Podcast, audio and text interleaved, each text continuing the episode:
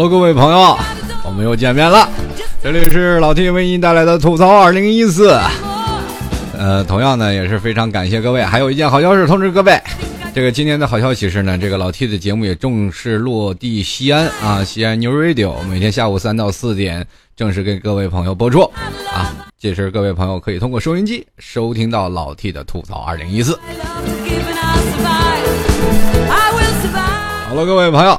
我们今天继续回来啊，来聊聊天，继续吐槽。想必很多听众朋友一直等老 T 等的很，挺焦急了。说是老 T 你最近又死哪儿去了？这最近呢也哪儿也没去，就死家里了。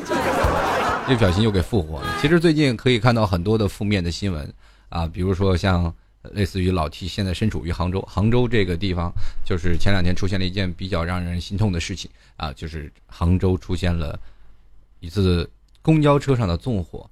啊，造成了很多的伤亡。当然了，我也看到了很多呃富有正能量的一些消息啊，就是今天我看到一新闻，就是找这个热心人。那么当然，在这个当中，我们可以看到，我们现实当中也并不是所有的人都特别冷漠，而是在于一方有难，八方支援。在这里，我先给那些好人们点个赞。呃，也同样也呼吁啊，在这个社会当中，如果出现了这些的事情，希望各位朋友都能够伸出您正义的双手。多救助一些这些受苦受难的民众。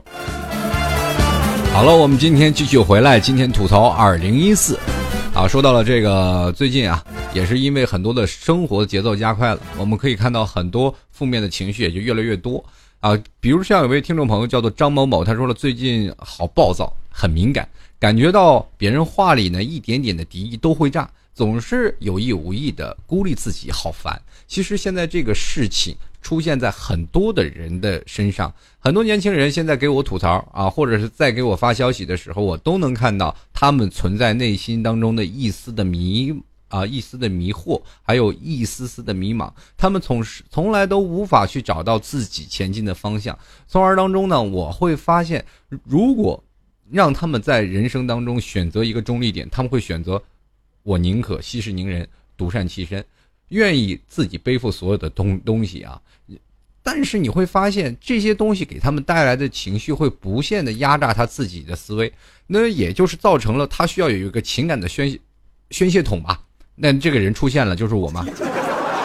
好多人把我当成了宣泄的对象啊，认为我能解决很多的问题，于是乎很多人就把问题都抛给我，造成了我现在成了垃圾桶了。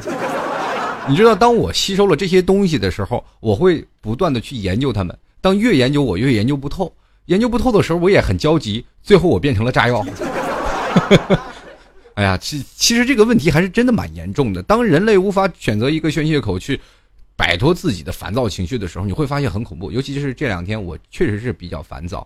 呃，我前两天我还真没专门研究了一下关于心理医生为什么他售价那么贵啊？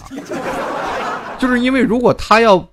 花很多的时间，我有一个心理医生的朋友，他跟我讲，他要花很长的时间去排泄这些负面的情绪。比如说，他会选择租的一个房子，比如他会在一个，比如说看了很长时间的病人，他又会选择一个休假期，在这个休假期当中，他会选择在一个小这个房间里啊去做一些别的东西来排泄这些负面的情绪，否则他会疯。然后我我就想这事儿特别不可思议。当时他跟我说的时候，大概已经是三四年前的事儿了。我就一直没有往往心里去。最后我突然发现，当我真正的处于在他这个现象当中的时候，我哎，真的会疯啊！所以说我今天我就特别想吐槽一些什么事儿呢？就是关于现在为什么人生活在这样的世界当中特别的暴躁，而且也特别浮躁。你有没有发现，现在的人们真的越来越浮躁了？而且尤其是现在的年轻化的。主力出现了以后，呃，比如说我们那一代和这一代一代人之间的这些千丝万缕的关系，你们总会觉得是有差别吗？是有很大的差别。比如说，在六零后当道的时候，这个社会是一个样子；在七零后当代，这社会又是一个样子。但是八零后、九零后，乃至于未来零零后，他们所要顶替这半天空的时候，你会发现又是不一样的一种风格。所以说，在某个时。呃，朝代更迭的时候啊，总会有一些事情会出现，也比如说啊，咱们就说说现在的七零后和八零后，还有九零后这几件事儿。因为像目前在社会的中干力量还是在这几个呃年龄段当中，那么我就来跟各位朋友来今天吐吐槽，说说这个社会为什么这么浮躁。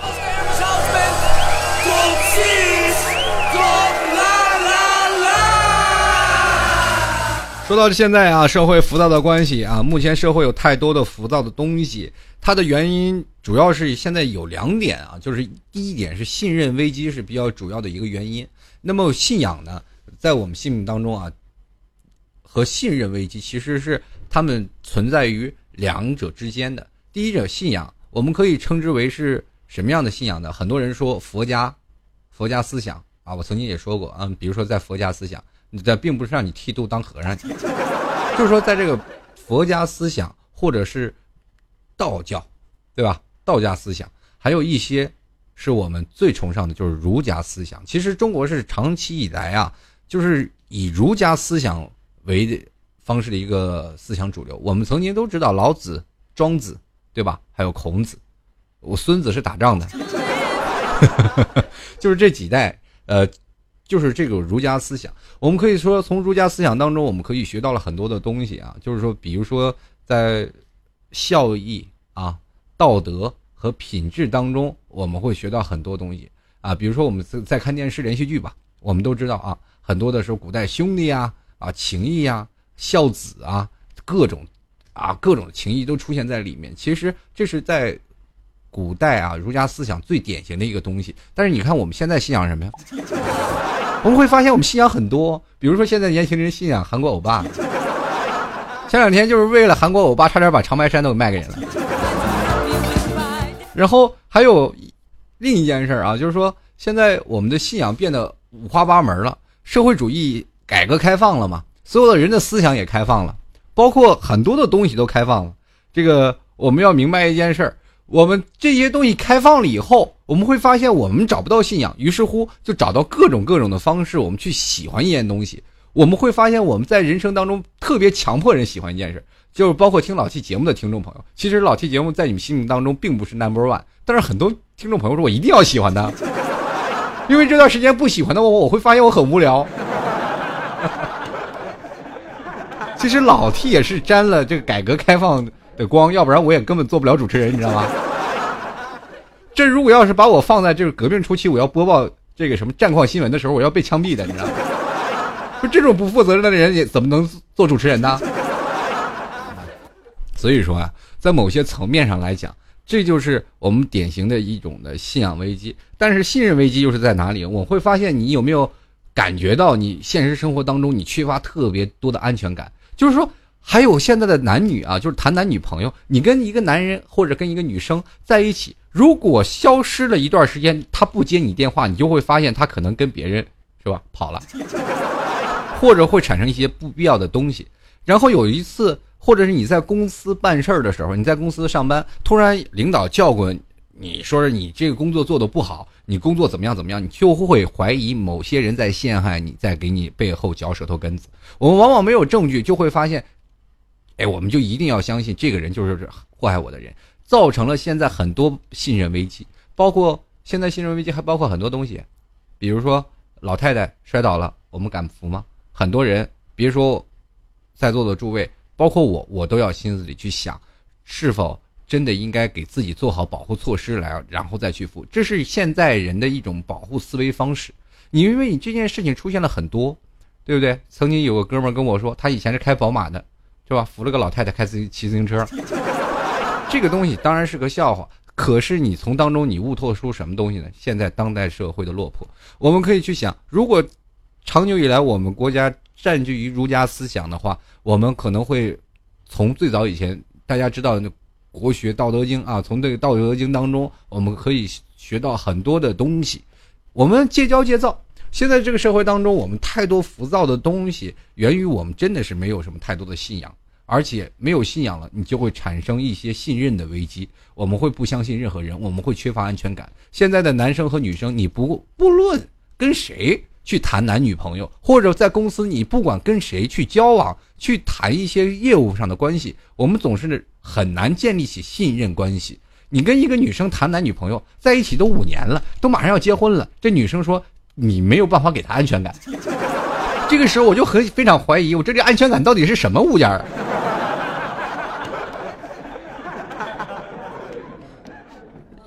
经常会发现这样的情况，然后有很很多的女性的听众朋友会给我发来这个微信啊，他们会跟老 T 聊，他说老 T 我现在特别没安全感，然后这个安全感呢就是怎么说呢，就是这么长时间了，我认识他了，我但是他一点安全感不给我，当时我其实心里也挺为这哥们儿不平的，你说这哥们儿苦来苦去的跟这个女生在一起待了四五年，这女生还对他一点安全感没有，那我替你我替你解决吧，我说你把安全感叫过来，我收拾他一顿。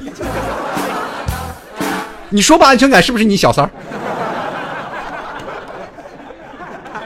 对吧？这是开个玩笑。这后来我们就会发现，这个为什么我们会想到儒家思想会慢慢的，对于我们现在来说会少了很多。第一，我们看不懂；第二，我们接受的是改革教育以来，就是改革以后的教育。那么这个当中呢，其中跟我们的教育改革开放的教育又有一定的关系。其实我们现在的教育的方式就有点偏西方化了，对吧？西方化的教育教育模式，但是走的传统的这个状元的路线。我们每次考试考高考或者考中考，有没有发现是非常符合中国的近代史的意义的？就是非常有那种状元形式，就是你一定要落榜首、落榜眼、落状元。就是说你今天是高考状元，明天是你谁谁。可是你现在去想，这个高考状元真的能给你获得更多的利益吗？也没有，只能给你获得更多的什么呀？那叫做荣誉。中国人是一个非常好面子的一个国家，在这个国家当中，我们就接受西方教育，就是西方的形式的教育，但是走的是中国的传统路线。你有没有发现，老师教到你教你的任何东西，只是书本上的东西？我们从小到大，老师教我们学数学。是一加一等于几，二加二等于几？我们懂了，这是上菜买这个上市场买菜用的，或者是呢，一列火车跑到前面，后一辆火车跑到后面。我记得有一次啊，我坐在高铁上，这高铁呢，就现在都是很方便了，很很高级了，中间都有液晶显示器啊，显示器上面都是显示你这时速多少码。然后就在这前面坐着，啊，无聊。然后无聊的时候，我就说行啊，复习一下当时的这个。情景吧，我就问我旁边那个座的，这是一个小学生啊，我我也不知道那阵抽什么风啊，大家小学生，我就问他，哎，你们上课的时候老师给你有没有给你们出过，就是前面火车跑多快，后面这个火车跑多快，他们大概多长时间会追上他？那小学生，哎，老师说了，哎，这个，哎，这道题我我算对了呢，我说好。你你帮我再算一下啊，就是说这辆火车，你看这液晶显示器上是三百二十码，那么大概它前一个出发的车辆呢，离我们出发的这辆车大概是提前二十分钟出发的，对不对？我们现在没有办法未知它的前面那个车的速是多少，但是他们提前我们二十分钟出发，你算一下这怎么样能追到前面那辆车？最后他算出来了，然后算出的时间非常精准，当时都把我震惊了。算出来的时间正好是到站时间，然后我一想，哎呀，这这怎么算出来的？他说：“你哥哥，你你看那个时那个列车时刻表，这不用算，这一点就到站，大概就追上那个前面那辆车也是开往上海上海的。”我说：“小聪小朋友，你这么聪明，你妈妈知道吗？”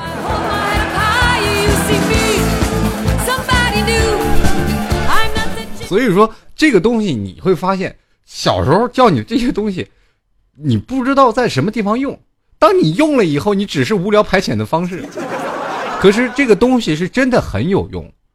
我刚才只是说我自己的一个想法，可是到了未来，你会发现真的很有用。有很多的朋友，他们在未来去解析任何一个圆柱体，或者在解析任何一样东西的时候，都是用算法算出来的各种城市。你会发现，你在你的高中学的高数，或者是你在初中学的几何，在某某的时间段里，你会发现在任何，比如说有一些有用的地方，它会真的很有用，而且用的是非常的厉害。你任何的你制造工业，或者是任何的你的发明，可都跟这个息息相关，你也完全离不开这些算法。可是。老师教过我们，他是算什么的吗？没有，他只告诉你怎样算一个公式，怎样算一个几何体。我们天天就为一个梯形和三角形一直奋斗奋斗了好几年。我一直不明白，我为什么要量这个东西呢？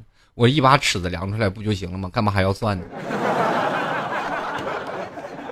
我现实工作当中是确实经历过这种工作啊，这老 T 这个，呃，比如说工作的经历也比较多。那有一次我也是接触的这些工作，呃，然后上面有很多图纸，图纸都标了你大概有多高多高，或者是让你去量一样东西，那我就去量了，然后我就说能不能算出来？我量了长高，我再量，我这些东西我都不用量了，要算出来可以吗？然后工程师就跟我说了，这总工嘛就说了，必须量，你算能算得准吗？你一量，你才知道有多准吗？当时我就跟我们的总工程师说了，我想问一下，如果说这句话的时候，你说我数学老师多伤心，对不对？关键是，总工程师当时又跟我说了一句话，让我当时特别感慨。你说你把这道题算了，我是不是还要再算一遍？我再算一遍的时间你都量好了，你知道吗？我还要判断你这个算的对不对，这就是在教育方面当中我们会发现的一些问题，这些问题就展现出来了呀。他只是在在教你书本上的一些东西，可是为什么跟我们现在想起来浮躁的有关呢？我再给你们继续往上讲啊。其实中国的教育从来都是只教书本知识，但是你他很少教你如何做人，唯一有一堂教你做人的课——思想品德，对不对？思想品德教育课，可是这堂课只是在小学上，上了初中就没有了。这这这教你如何做一个乖孩子，上小学的时候，如何融入学校。可是真的让你在做人学会学会一些儒家思想的话，我们还是没有。到了高中，我们学了一些文言文，春秋战国时期的一些东西，我们只知道啊，要一些文言文去读一些东西啊，如何读古书。可是读了文言文之后，我们还有没有再读过文言文类的著作？至少到现在，我没有看过，所以说就变成了这样。那么我们说所谓的儒家思想，其实中国传统几千年以来啊，一直不断在延续啊，通过这样的各样的形式，在不断的往下延展开来。我们中国五千年的文明历史，其实其中有很多的东西啊，是我们不得不说的。比如说每一个朝代的更迭，每一个朝代的更迭会。必须就要打散上一个朝代的一种的文化思想，其实这是对于我们中国并不是一个好的开始，只是一个比较坏的一种退步。我们要明白，你看，比如说在呃秦始皇统一六国，我们都知道是做过一个很大的这个贡献的，他把文字统一了，把钱币统一了。在六国文化当中，我们可以看到有六种语言。可是你确实认为统一了文字、统一了金钱就是一件好事吗？也不一定。啊，但是很多历史学家就说这是好事儿啊。我们也知道统一就是一件好事儿，至少我们不用，呃，比如说六国我们交流需要费费很大的障碍，至少我们可以一一体通用了，对吧？这就是一个交流的好处。但是秦始皇也做过焚书坑儒的一些事情，明白吗？在焚书坑儒这件事儿，算是对历史的一大退步。然后我们再继续来说，在每个朝代更迭的时候，都需要有自己的文化。可是你去想，在文化的退步当中，我们一个朝代再努力再努力，可是他能追回到曾经的鼎盛时期吗？很难。呃，这样去说吧，其实，在隋朝的时候，真正统一六国的是隋朝。在隋朝，嗯，隋隋炀帝还是隋文帝啊？应该是这个隋朝是真正的统一了中国。因为在大隋的时候，呃，有很多的边陲小国啊，然后这个隋朝去统一了。啊，只不过在那个后来那个皇帝太昏庸无道了，然后被推倒了啊，被大唐推倒了。可是你去想，在这个隋朝当中啊，他们当中也有一些这个文化。当大唐你一直说是大唐鼎唐盛世，如果是在正史当中，其实唐朝还真的没有隋朝发展的那么好，没有那么鼎盛。这就是说明了，在一个朝代当中，它的一个文化素养到底有多高。如果你当毁灭到了一个朝代的时候，你必定要毁灭一个朝代的文化，再重新起始自己的朝代。就拿这个清朝来说吧，清朝了到最后了啊，这个很多人认为被自己人啊，就是说被自己的，就是说本身民族的啊汉族啊更换朝代还好，如果要是被外国这个外外姓啊，就比如说外种族的，就比如说满清吧。清朝他侵略了中国，我们中国占了什么好处？就是把东三省又划过来了吗？中国是一个非常很有神奇的国家，你侵略了我，然后等到若干年后我要反侵略，对不对？老 T 是内蒙古人，如果说，呃，元朝没有建立在宋朝的时候，我我现在是蒙古国的，现在内蒙古，对吧？也划过来，所以说这个不管你侵略哪里，中国是一个非常给力的国家。如果你要侵略我们中国，你总要留下点什么，对不对？如果说你，咱们就说八年抗战嘛，小日本吧，小日本侵占我们中国啊，到若干年之后，哎，就是如果说他侵略成功了，不出十年，咱们就反反侵略了，这是一个这个什么反侵的战术，把日本瞬瞬间占领。当然这是开玩笑的一件事啊。呃，只要说啊，但是在清朝的那段事儿啊，清朝把这个，嗯，呃，清朝应该是把明朝灭了嘛，把明朝灭了以后呢，这个他们正式建立起了大清王朝。可是大清王朝，你真的以为它很鼎盛吗？比如说，又是有康熙啊，有雍正啊，或者是又有乾隆等等什么康乾盛世，其实真没有，他们只是毁灭了中华好几千年的文明。嗯，第一啊，就是包括服饰上。发型上，还有一些文学素养上，而且清朝是搞文字狱最多的一个朝代，所以说在这个方面当中，把这个文化的侵袭，其实改成应该也是算成一种信仰，信仰危机嘛，他们也是有一种信仰，所以说一定要让他们信仰到清朝这块，然后就把这个文字狱等等这些就加起来，死了不少人，所以说这也是呃让我们的这个文化产生了一定的退步，那我们就说现在吧。刚才举了几个远朝的例子，那我就说现在，现在我们为什么说到，一说到我们说是为什么退步了，还是说，呃，改革开放嘛，呃，改革开放以前，改革开放以前，我们知道都有一场经历过一场大的信仰的战争，叫做文化大革命。这场文化大革命，我们想必在座的诸位你们也都知道啊，就是斗地主从从什么时候来的，就从那个时候来的，农民翻家做。做主人嘛，你那阵那个时候的思想是什么呢？共产主义思想，我们要加以的共产主义思想，然后很红啊，就是什么造反有理啊，什么造反派呀等等，这些可能在座的诸位你们都没有听说过啊。有的您我们经常看电视啊，我们知道，我们也经常听啊，历史书上说过有十年文革，可是这个文革就是什么呢？就是文化大革命，所谓的很多东西啊，比如说老祖宗的玩意儿，就是古董，有的都被砸了。什么牌楼了？那段时间都被砸了，因为那个什么说反封建嘛，反封建反迷信，然后就是一定要现代化的主义思想啊，共产主义思想。所以说，在那个十年文革闹得特别凶。如果你的爸爸妈妈或者你的爷爷奶奶可能就参加过曾经的文化大革命的这个活动，那么可是文革之后呢？当时这十年闹得非常的凶啊，每个人都红得很透啊，就是说我一定要是小红军是吧？是吧？这个什么什么锄奸队呀，等等等等，各种都有了。反正只要是在那十年文革当中，是不管拉个谁就要斗啊，跟着一起去斗，小小年轻是吧？红卫兵，对吧？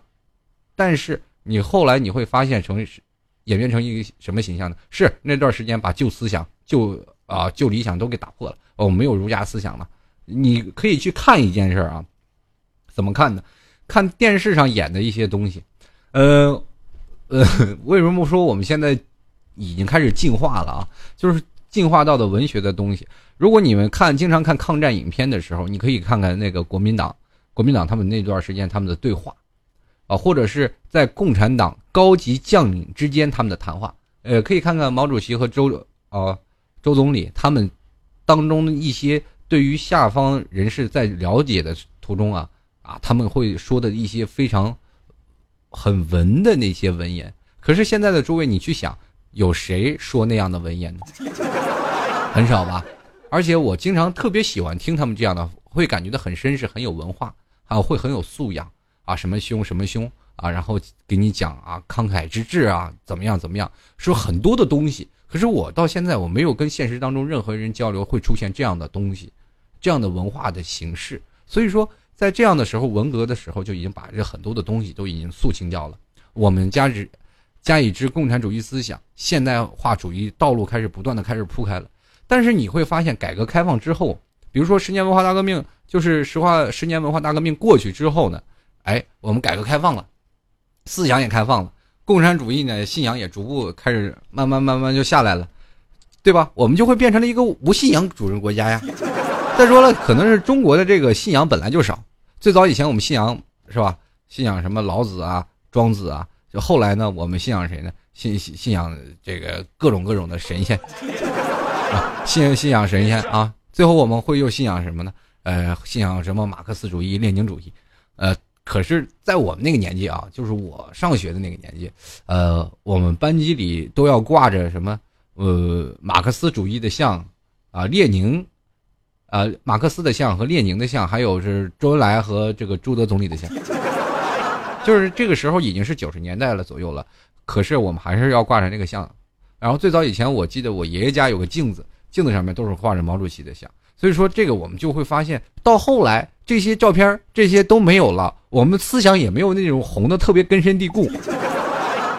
然后慢慢我们变成一个无神论者，一个无信仰国家。其实，在很多的国家当中，信佛者特别多，比如说像在泰国、像在印度这些啊佛教主义国家特别浓烈的国家，他们都是非常信佛的。但是在美国啊，有很多的是吧，什么信天主教啊。啊，什么信基督教啊，这些信仰的国家非常多。但是你可以看到今年的世界杯，这是谁进球了？有的人信天主在那阿门，有的人在那祷告。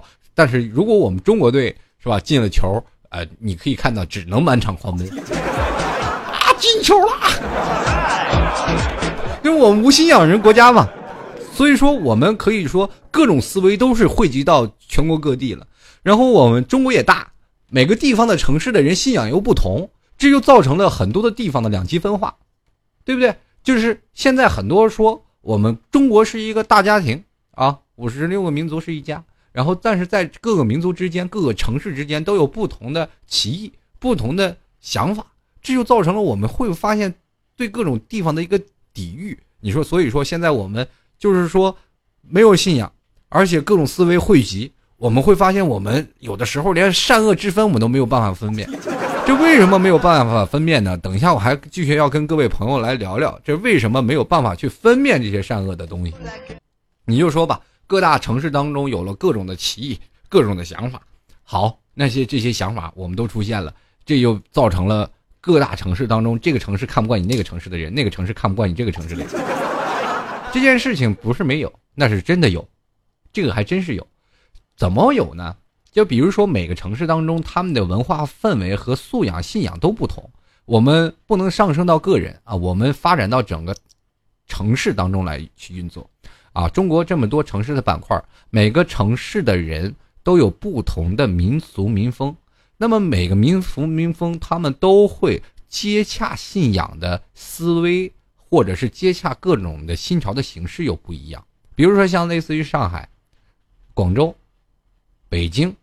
深圳啊，这四大城市我们都知道会接触到很多的东西，比如说像在深圳最早以前玩娱乐行业，就是玩夜店，内地很少有，啊，很少有这些玩夜店玩的有比深圳疯的，因为深圳接邻香港，玩的都是比较早的，然后时尚氛围也是比较快的，又是改革开发的这一个特区，所以说他们那边发展是特别快，接受新鲜事物也多，但是那边是个移民城市，所有的人都是从外来的人集中在深圳。所以说，那个城市当中更多的是奋斗啊的一个代言词。可是到了某些地方，比如说本地文化非常浓的北京、上海、广州这三大城市，他们的排外是非常的重的。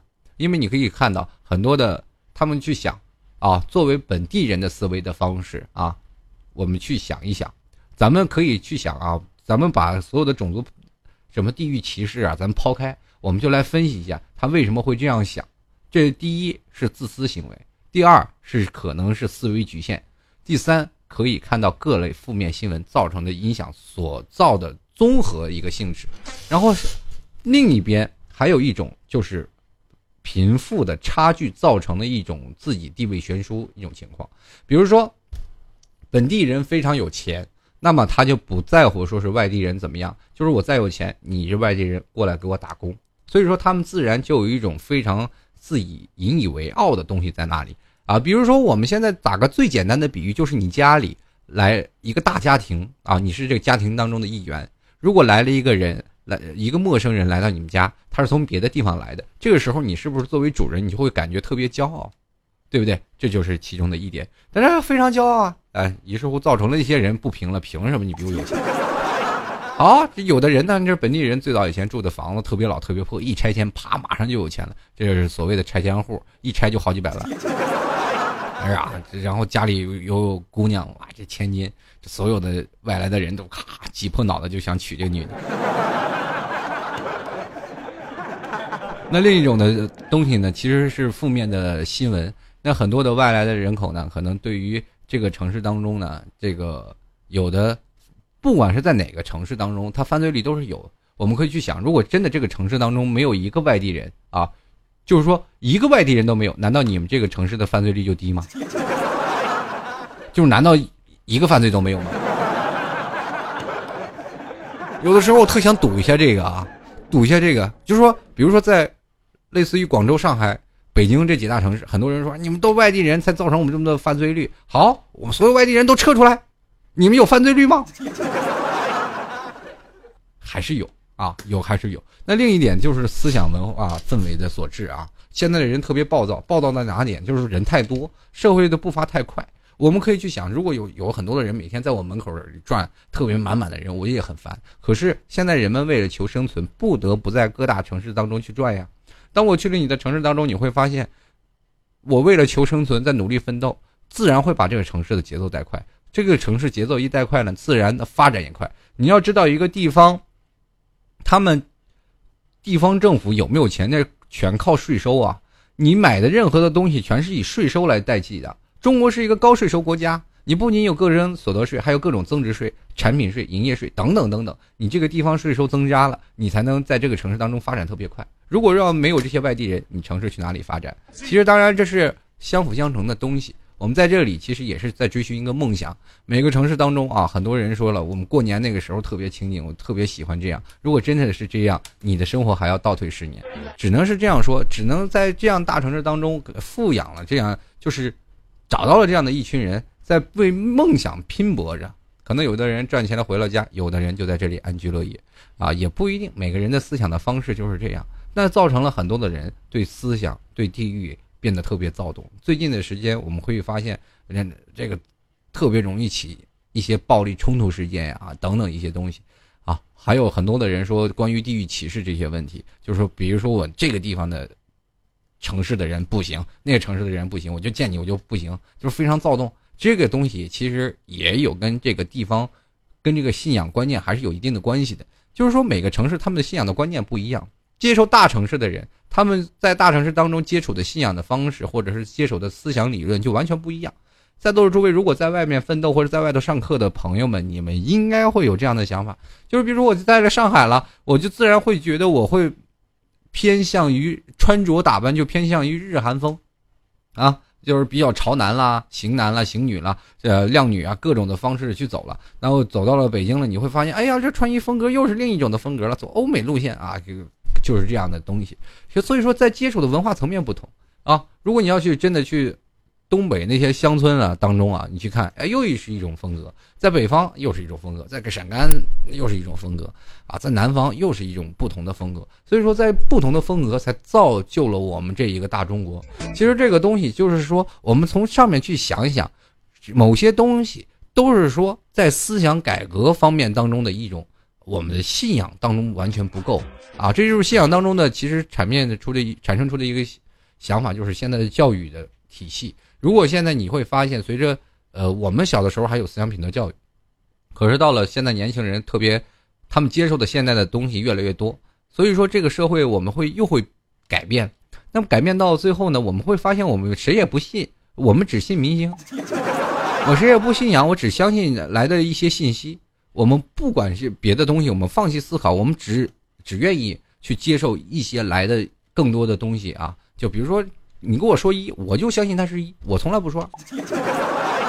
这个东西从哪里看出？互联网，呃，说到互联网，其实是我们现在社会当中的一些思想的改变，跟互联网产生了极大的关系。包括现在的社交类软件，我们知道现在中国这个浮躁情绪啊，为什么会在互联网当中萌芽？就是因为现在的虚拟社交软件。我们发现很多东西都是虚拟的，虚拟暴力，啊，有的人愿意在游戏啊，网络游戏大家都知道啊，很多人也沉迷过，在网络游戏当中去杀人、去得装备，是一种炫耀啊，感觉到自己非常给力。那我们可以去想到，曾经在互联网发展的最高潮的时候，我们大概要花很长的时间啊，就是第一时间我们要打开电脑。这起床第一件事就要打开电脑，然后接着挂上任何的什么游戏啊，或者挂上你的社交软件。这就是所以说，现在这个社会当中，我们很多的人要花网上是时间越来越多，而且我们会发现，我们现在信息分享化在网络网上的时间是特别快，弹出一个窗口，我们就知道是发生了什么样的新闻。所以说，我们少了很多的叫做思维创想能力。你可以看到，为什么我去想到，如果白来的会让我们人生会选择。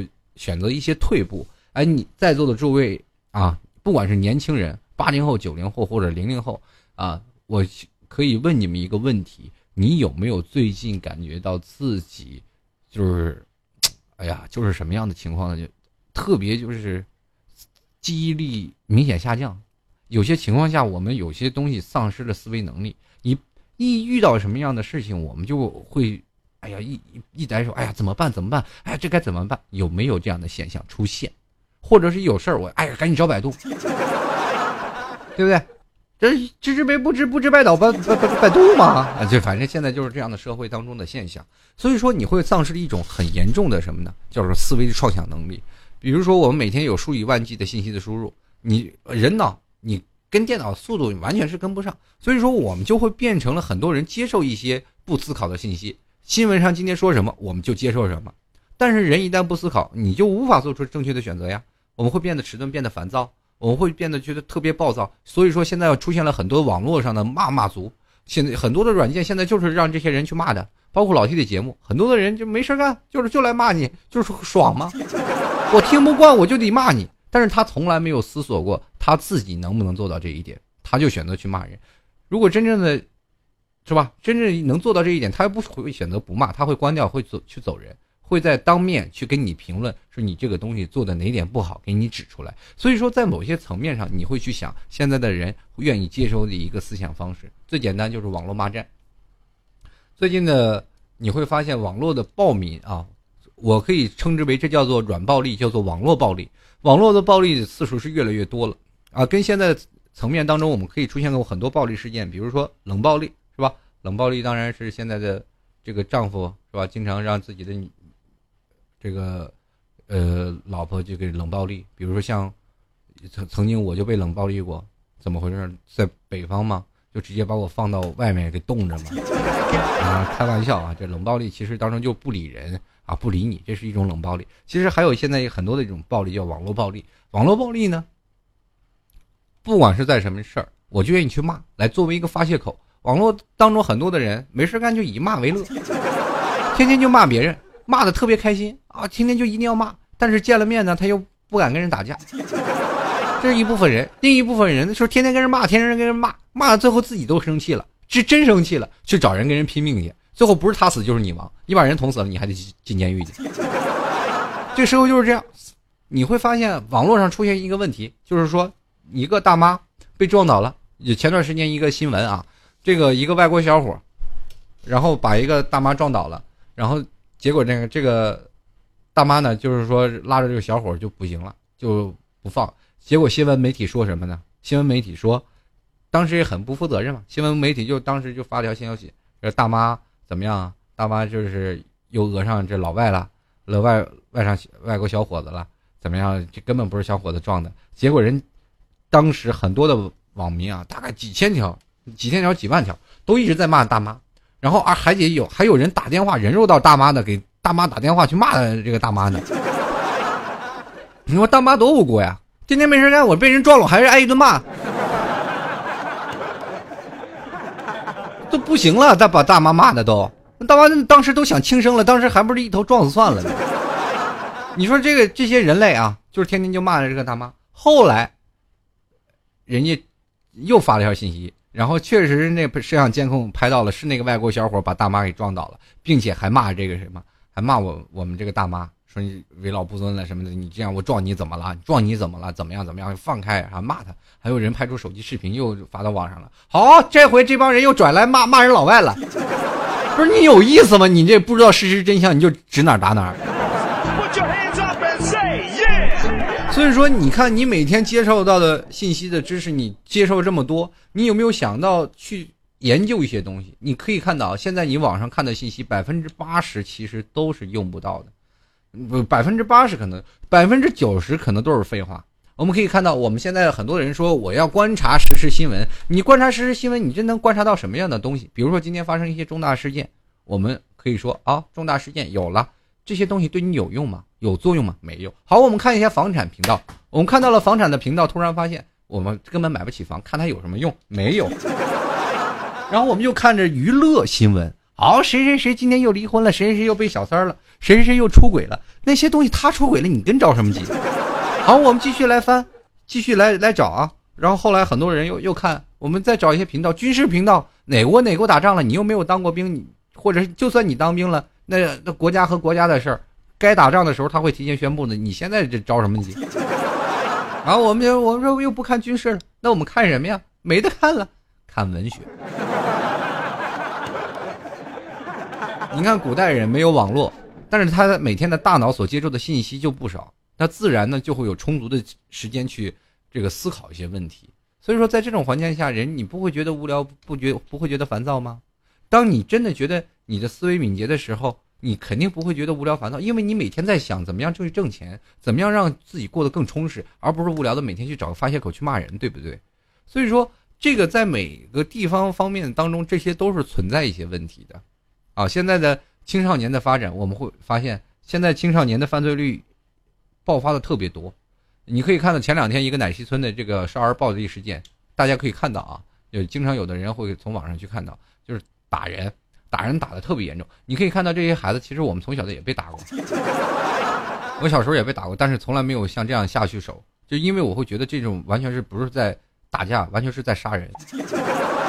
这种杀人的事情，我们应该觉得这个社会应该去抨击，应该去想他们是不是教导的不到位，是学校的教导的有问题。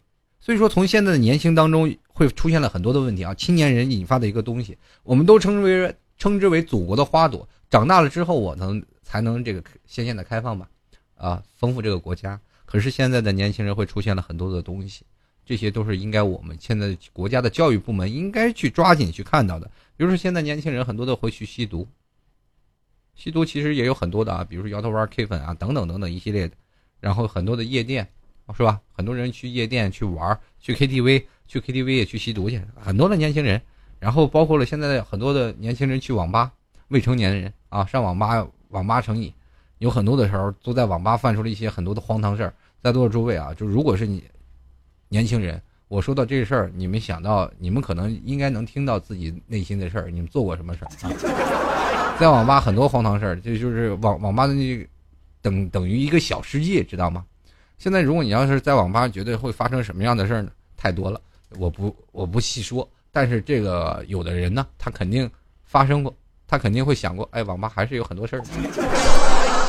另一种方面就是性的观念啊。性观念在于现在年轻人提前的特别早，以前最早我们十五六岁还不知道怎么拉手呢，十八九岁第一次觉得啊，正式摆脱自己处男的身份，或者是呃十八九岁，然后女生真是的真正的失去第一次，他就会觉得很正常。现在现在的男女的比例现在已经提升到了十三四岁，可能十三岁还早啊，这可能十二岁就有了，因为你会发现现在年轻人特别早，什么事儿他都很早熟。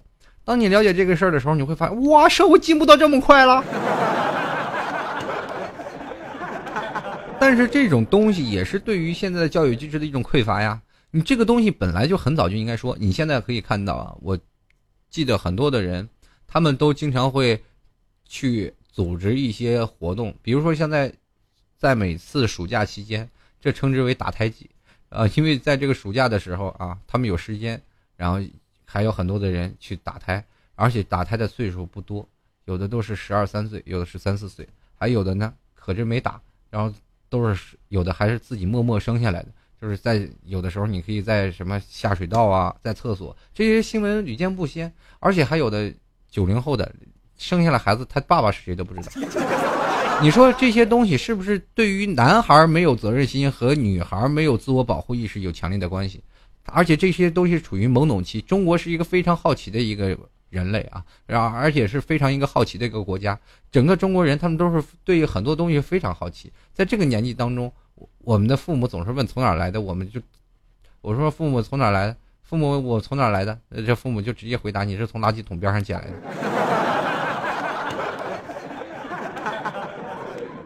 对不对？我们没有什么任何意识。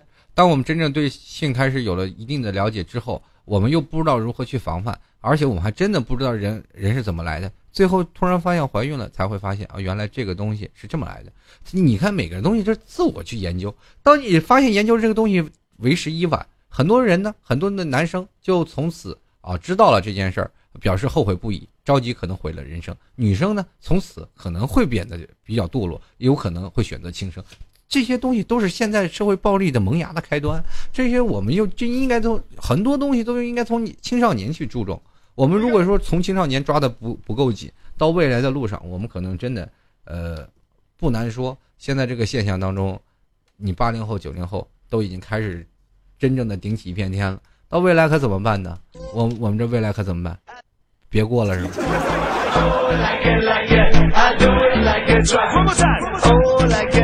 好了，各位朋友啊，这个我们还是要继续来聊。你说，对于现在社会存面着很多的东西啊，还另一另一半啊，就是强烈的这个自我的意识。这个自我意识是什么样的？这个 特别有意思啊，就是现在很多人就鄙视着什么农民工啊，鄙视这些东西，就比基层劳动力的患者。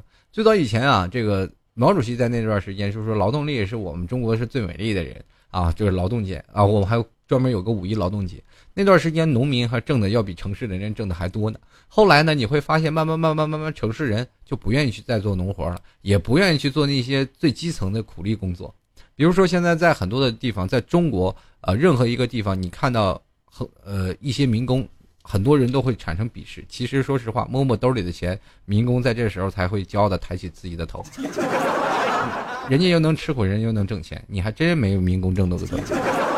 但是对于基层劳工，他们总总算是有一种心理，就是说这个他的工作真的不行，他没我挣的高。其实说句实话，呃，民工挣的工资要远远超过于你，而你在办公室坐着一个，曾经啊一段时间自认为白领是一件多么给力的这个名词儿，自己做白领是多么骄傲。我告诉你，现在又是这个穷打工的。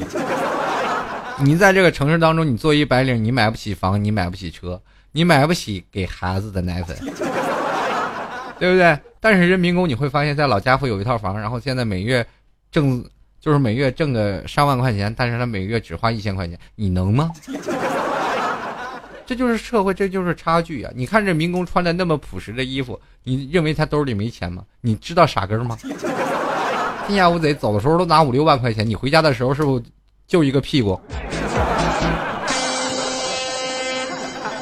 所以说，在某些形势下，我们就会发现，哪怕你穿的仪表堂堂，但是我们仍然还依然要鄙视他们。这社会，你说都成这样，你穷装什么呀？但是还有一部分人呢，穷装你就穷装嘛，他还产生一些焦虑啊，就是凭什么呀？我心里不甘啊，我凭你这我就不行啊，我就我就我就不去干苦活，我也想要挣的更多钱。天底下没有捷径，你要知道上走。就是难走的路都是往上坡走的，你下坡走的时候才是顺利的，咕噜下去都特别快，越走越快。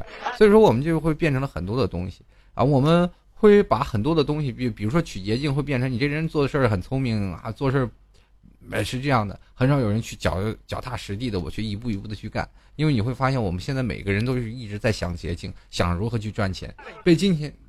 被金钱利益驱使的太多了，可是这个社会当中又没有办法，这又和国家体系有有一定的关系啊！这是我们要明白，现在国家体系如何让自己国泰民安，让国家的人这个文化程度不要受到更多的焦虑呢？其实这个国家应该有一定的政策出台。我们现在每每个人，你知道脑门子一生出来就是一一睁眼就欠人好多钱，就是这样，欠什么钱？欠银行的，欠老板的。欠自己员工的，好多人都是这样啊！一睁眼就欠钱。哎呀，今天水电费该怎么办呀？然后明天明天房租，哎呀，又该还贷了。这很多人都觉得很无奈啊！这一生就是一辈子就是为着钱赚。我们突然发现，我们少了很多理想。呃，在大学的时代，你们可能是最有理想的，以后会畅想以后毕业会怎么样。但是你会现在去想，现在的人们在大学毕业之前会想什么呢？大一大学毕业就等于失业呀，很多人都不敢想以后怎么办。人很多人就是上到大学大一大二的时候，他们就特别愁大四。我这我要上大四，我毕业了以后怎么办？我怎么活呀？我又失业了，我开始找工作。哎呀，怎么办？你说社会竞争压力这么大，他们能不焦虑吗？他们能不出出去找一个排泄口吗？他们能不浮躁吗？所以说，这就变成这些东西。我们总是对于未知的恐惧感无限的放大。现在的人们呀，我们只能说踏踏实实干，会有那一天的。可是呢，我们又没有办法，就是因为一个钱字来打转。就拿老 T 来说，我这人本身。是一个乐天派，无忧无虑，每天开开心心，在任何人面前我都愿意乐乐呵呵跟别人聊聊天。可是当真正自己遇到一些问题，当我每次跟别人在阐述你说你在爱情观和理想观的时候，可是我自己的三观矫正了半天，突然发现被一个钱字打破了。那我又会发现，我又会从无限的当中，我会拉回到现实，我又要为了我的房子，为了我的车子，为了我的。票子去努力了，如果没有这些东西，以后怎么生活？哎，你会发现我又纠结到这儿了。当然，我们有的时候去想到，哎呀，如果要是真的把这些东西全部放空，只剩下你一个人，我们学一些文学类的东西，你会发现会真的会陶冶你自己内心不少的东西。我现在快到节目最后了啊，我还是想跟各位朋友来说一下，到现在呢，你们可以多学习一些东西，比如说现在文学类的。说到文学类的东西，很少有人对于文学著作去去仔细去看了吧？其实文学真的能够治愈你内心的很多的伤痛，而且能让你在很多东西去大彻大悟一番。现在我们可以看到网上很多的直面的新闻，我们很少愿意去看。但是如果你要在一些文学著作当中，或者是历史学书当中，你会学到不少的东西，你至少知道丰富了自己的内涵。更重要的是。你丰富了你自己空虚的灵魂，在某些情况下，我们可以看一些啊更重要、陶冶情操的文学书籍，比如说像老 T，每周六我都会选择在无聊的时候去星巴克喝上一杯咖啡，拿上一本原著的莎士比亚，在那里去喝着。为什么要拿原著莎士比亚呢？因为我根本不懂英文，那一个字儿，那不就是装吗？主要的意思就是，啊，表示表现出我很有内涵，方便搭讪的，是吧？当然了，其实翻开那莎士比亚一个字儿都看不懂。大家可以经常去看一些啊，就是以后不要学老 T 啊，要多学拿一些那个翻译的本啊，翻译。经常能看一看，能增加自己的情商，也能够多了解一些书上的东西。古人云。书中自有颜如玉，书中自有黄金屋。说的真的一点都不假。如果有一天你真的丰富了自己的内涵，你还怕没有美女去找你吗？如果真的有一天你觉得你自己的啊所有的言谈举止都够，都足够优雅，你难道还怕找不着对象？难怕还怕没有车吗？没有房吗？其实这些东西都是在书中，我们慢慢学会，就会悟出很多人生的道理。其实现在的说，我们可以推荐两本书啊，老七给大家推荐一下。有个卡耐基人际关系学啊，这个可以去学一学。关于现在的人际关系，我们还可以多读一些哲学的东西啊，多学多些一些现在中国的传统的古书啊。还有一个少有人走的路啊，这本书也是值得跟各位同朋友推荐的。其实多看书啊，也能够增加自己的一些自信心，在未来的道路当中，我们还会更加的什么，有一些。理由说：“哎呀，各位朋友，然后我我又今天跟各位朋友来分享一下某某某某什么样的事情啊，我还又跟各位朋友再聊一聊各种各样的情况，是吧？我们会发现非常有底气。在未来道路当中，我们希望多用一些知识来填补自己空虚的灵魂，这样我们才会发现啊，原来人生并不孤单。我们原来并不是只有骂人或者是只有宣泄才能够达到我们现在所体会到的这种快乐。”呃，你不用从互联网当中。如果真的有一天你离开互联网，你离互联网大概几天，你会发现，哎，原来离开互联网这么好呀，都不需要有太多的东西。然后更多的还有一点就是说，呃，你在人生当中有很多的事儿啊，呃，特别想不开啊。比如说我特别难受啊，最近我这个生活当中，呃发生了一些特别不爽的事儿，那怎么办呢？那你可以多学学书，多看看东西，你会发现书中会给你一些东西迎刃而解的。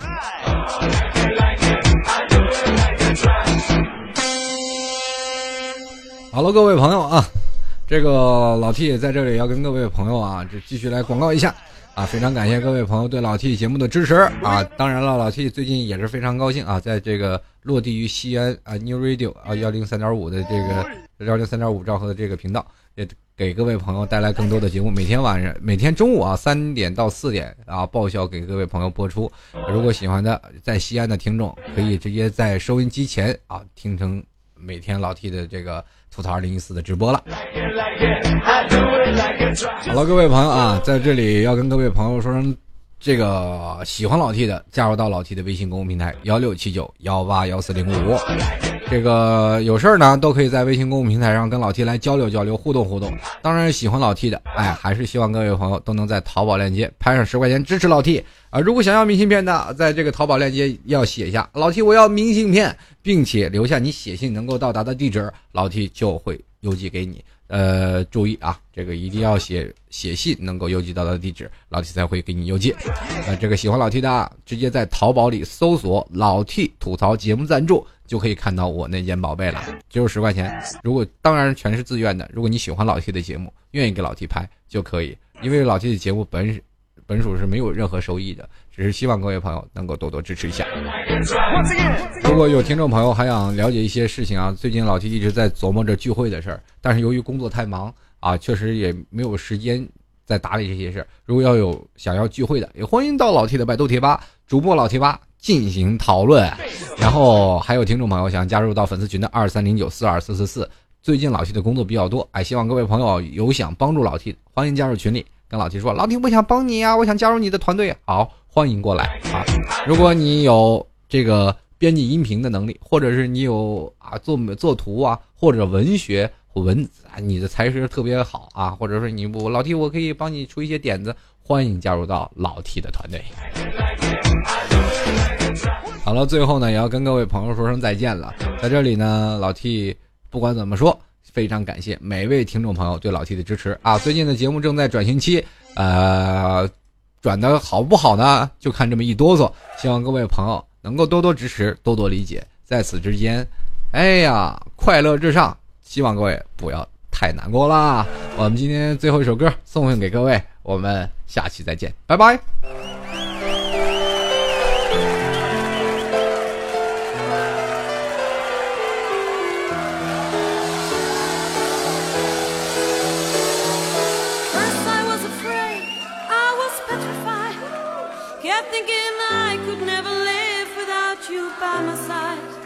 But then I spent so many nights thinking how you did me wrong. And I grew strong. And I learned how to get along.